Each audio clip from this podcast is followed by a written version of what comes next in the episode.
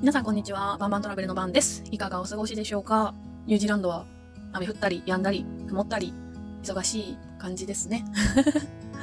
日本はどうなんですかね？台風がたくさん来てるみたいで、いろいろと大変そうなんですけども、ぜひとも皆さんお体お気をつけて日々過ごしていただければなと思っております。前回はですね、カナダのバンクーバーに学生時代に留学に初めて行ったというお話をさせていただきまして、で、その後のお話を今回したいなと思っております。えーバンクーバーから帰ってきて、何かひらめくことがありまして、またカナダに戻りたい、またあの新しい世界が見てみたいって、すごく好奇心が芽生えたんだと思います。きっとバンクーバーの3週間が私の価値観を相当変えたんだと思います。あ、もう私、カナダに行きたいっていう願望がすごく芽生えまして、半年でものすごいもう休む暇もなくバイトをして、休学届を出して、で、カナダのトロントに行くことにしました。でトロントをなぜ選んだかっていうのは謎なんですけれども、きっとまた違う場所で新しい発見をしたいなっていうふうに思って、その時は決めたんですよね。留学、そうですね。やっぱりあのトロントの時も留学エージェンシーを最初通したのかな？通しましたね。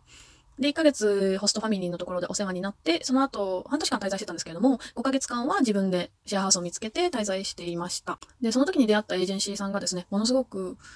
良い方で、未だに、その前回もお話ししたんですが、3年前にカナダのバンクーバーとトロントを思い出巡りしたんですけれども、その時も会いに行って、あの楽しい時間を過ごさせていただきました。ぜひね、トロントに行く際は、あのぜひ立ち寄ってほしいので、まあ、詳細が知りたい方は、まあぜひ言っていただければと思います。で、トロントで語学学校にまた行ったんですけれども、年齢的にはまあ大学3年生そのままですね。大学、あ、4年生か。4年生になって休学届を出していったので、まあ実質半年卒業が遅れました。で、えートロントに行って、語学学校に2ヶ月行ったんですけれども、英語力的に言うと、 Pre-Intermediate。うん、普通より話せない ぐらいですかね。スタバの注文できるよっていう感じでした。トロント生活の最終的にもやっぱりそんな感じでした。というのも、まあ、私自身、まあお恥ずかしい話、勉強する習慣というものがあまり身につけてなくてですね、とても疎い方なので、やっぱり考え方をまとめて重点的に努力するっていうことが言い訳もありつつ、結局できてなくて、最後の2ヶ月とかで、あのネイティブの方と長時間話す機会があったんですけど、本当に3割聞き取れたかな？っていう感じでした。本当にショックでした、その時は。自分があまりにも、あのー日本人環境に居すぎて、もちろん楽しかったんですよね。皆さん違う県の方と出会えて、楽しい思い出たくさんできていろんなところも行って、トロントっていうのはニューヨーク、ボストン、シカゴ、ワシントン DC も行けちゃうので、バスで行けてしまうので、たくさん旅行も行けますし、えーカナダの上はモントリオール、オタワ、ケベック。ケベックほんとマイナス25度とかになる。氷が浮いてる感じですね。海とかに。まあ、そういうところにも行ける。すごく、まあ、バンクーバーもそうですけど、バンクーバーもシアトル、ロサンゼルスと行けるので、やっぱり陸つながりっていうことで、カナダはものすごく観光にもおすすめだなと思ってます。そうですね。なので、結局、ふと気づいた時には日本人環境にどっぷり使っていて、まあ若かったからっていうのは、まあ若くして全然それに気づいてる人もいるので、それも言い訳かもしれないですけど、なんていうんですかね、あの環境のせいにするこんなはずじゃなかった。理想と現実。ベラベラに喋れるようになって、いろんな国の友達と毎晩遊んで飲んで、で気づいたら英語が喋れるようになってる。っていう理想のもときっと言ってたんですよね。でもそれって本当に努力しないといけないことだし、自然と寄ってくるものではないので、それを分からずに、うまくいかない自分の生活を、やっぱり人のせい、環境のせいにしてしまっていたなっていう反省点がものすごくありました。今考えるとですね。その時は分からないです。その時に生きてるので。どうしたらいいか分からなくて、もがいてっていう感じだったので、あの、本当に楽しかったし、悔いはないし、思い出はたくさんあるんですけれども、まあそういう自分のスキルの面で結果を残せなかった。カナダのワーキングホリデー生活、えートロントの時がワーキングホリデーだったんですけども、カナダのワーキングホリデー生活は、まあ、結果は残せず、経験として持ち帰る留学だったなと。そうですね。スキルはあまり、うん、持って帰れなかった。でも、たくさんいい友達に出会えて、未だに日本で会える友達がたくさんいるので、それはものすごく素敵な出会いだったなと思います。で、今、あの、私が大学生だった時に、まあ、30ちょっと前とか、28とか、それぐらいの方とお話ししてた時に、本当になんか、いいんじゃないいいんじゃないって言ってくれてたんですよ。私がどんなに生意気なこと言ってもいいと思うって。で、なんか優しいな、大人だなって。で、たまにそれになぜかわからないですけど、ちょっとイラッとしたりしてって思った時に、私が何年経って、今、そのお姉さんと同じ年になった時に、この人たちがどうしていいんじゃない？ももうやりたいようになれ、やればいいんじゃない？って言ってた意味が、ものすごく分かって。結局口で言ったところで、やらなかったんですよ、その時の私は。でも、その時にいいんじゃないっていう言葉を、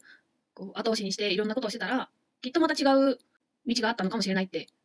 それはでも、年を取ってから気づくことなんですよね。やっぱり、その年にならないとわからないことってたくさんあるので、分若い時はわからないのはもうしょうがないし、学んでいくものなので、年を取って。そしてその年の時に、いろんなことに気づけてる人って本当にすごいなってしみじみ思います。なので、たくさん怒って、たくさん悩んで、たくさん壁にぶつかって、たくさん乗り越えて、自分の経験に、スキルにしていっていただければなと思います。これは、もう本当に最近すごくハッとさせられますね。あの、カナダの時に本当にその日本人のお姉様方に、私は迷惑なことを、嫌なことをたくさん言ってたんじゃないかなって、ものすごく思います。そうであっても、今でも、あの、元気してるのとか言って連絡してくれるので、本当にいい友達、いいお姉さんに出会えたなって思ってます。もうね、出会って7年ぐらいなんですけど、あの、たまに連絡したら本当に親身になってお話を聞いてくださるので、本当に恵まれてるなと、しみじみ感じております。で、語学学校もですね、初めて、もしくは不安、英語力が不安な場合は、あの、言って損はないと思います。授業についていけないとか、授業があまり慣れないっていう方でも、まず友達作りの場として、あの、利用していただく分にもすごくいいと思いますし、先生を捕まえて CV、あの、レジュメ、履歴書ですね。履歴書とか買われたっていう、その、その、挨拶文じゃないですけど、まあそういうのを作るのに、先生にすごい質問して作成するっていうのも、まあ、語学学校に行ってるからこそ聞けることなので、もちろん留学センターの方に聞きに行くっていうのもありです。その、もう初めからワーキングホリデーで働きたい。もうレジュメをドロップオフして、あの、直接お店に落として、とか、オンラインで申し込んで、とかで、その時に、あの、語学学校行ってないから聞く人いないとかだったら、留学エンジンシー行って無料のところとかもあるので、まあ、そこに聞くに行くという手もあります。そうですね。そういう感じですかね。トロントはですね、本当に良かったですね。ものすごく、まあ、都市であり、TTC っていう公共交通機関があるんですけども、バスも電車もそれが TTC っていうのが運営してるんですけれども、まあ時間通りに来ない。語学学校の生徒さんも、あ、遅れてきた。なんで ?TTC が遅れたから。あ、そっかそっか。っていう会話をよーく聞きました。今は、もしかしたらあのね、最近の技術でオンタイムで行くのかもしれないですけれども、私がいた時は本当に、ああ、止まった。橋の上で止まってるとか そんなことがたくさんありました。で、すごい都市にもかかわらずですね、電車の路線図がシンプルすぎて、すごいなって思ったのもありますし、トラムがあるんで、トラムを利用するっていうのもまあ一つの楽しみかなと。で私が一番お気に入りなのは、たくさんの世界のスモールタウンがあるんですね。韓国のコリアンタウンだとか、チャイナタウンとか、リトルイタリーとか、イタリアですね。あと、リトルインディア、インド人街。あと、アフリカ系のものとか。本当に探せば探すほどたくさんあるんですよ。私が住んでいた地域は、グリーク、ギリシャですね。えー、ペイプという駅なんですけれども、グリーンラインの。ぜひ行ってみてください。で、もう一つ、ものすごく私は押すんですけど 寿司の食べ放題がですね、トロントは盛んです。私が3年前に行った時でもお昼15ドル、1500円以下とかかな食べ放題で。もちろん日本人の板前さんがヘラシャイって作ってるわけじゃないので、クオリティとかを想像し、期待していたいかれると、ちょっと、あの、私はもう何も言えません。ただ、量たくさん食べたいとか、日本食が恋しくてものすごく食べたいっていう時は、そこに行ってもらえると本当にお腹が破裂するほど食べれます。私がよく行ってたのは、ダンダスにある京都寿司と、スプリングロールはアジアンフュージョン。寿司も食べれれば、なんだ、中華系のものも食べれるので、結構おすすめですね。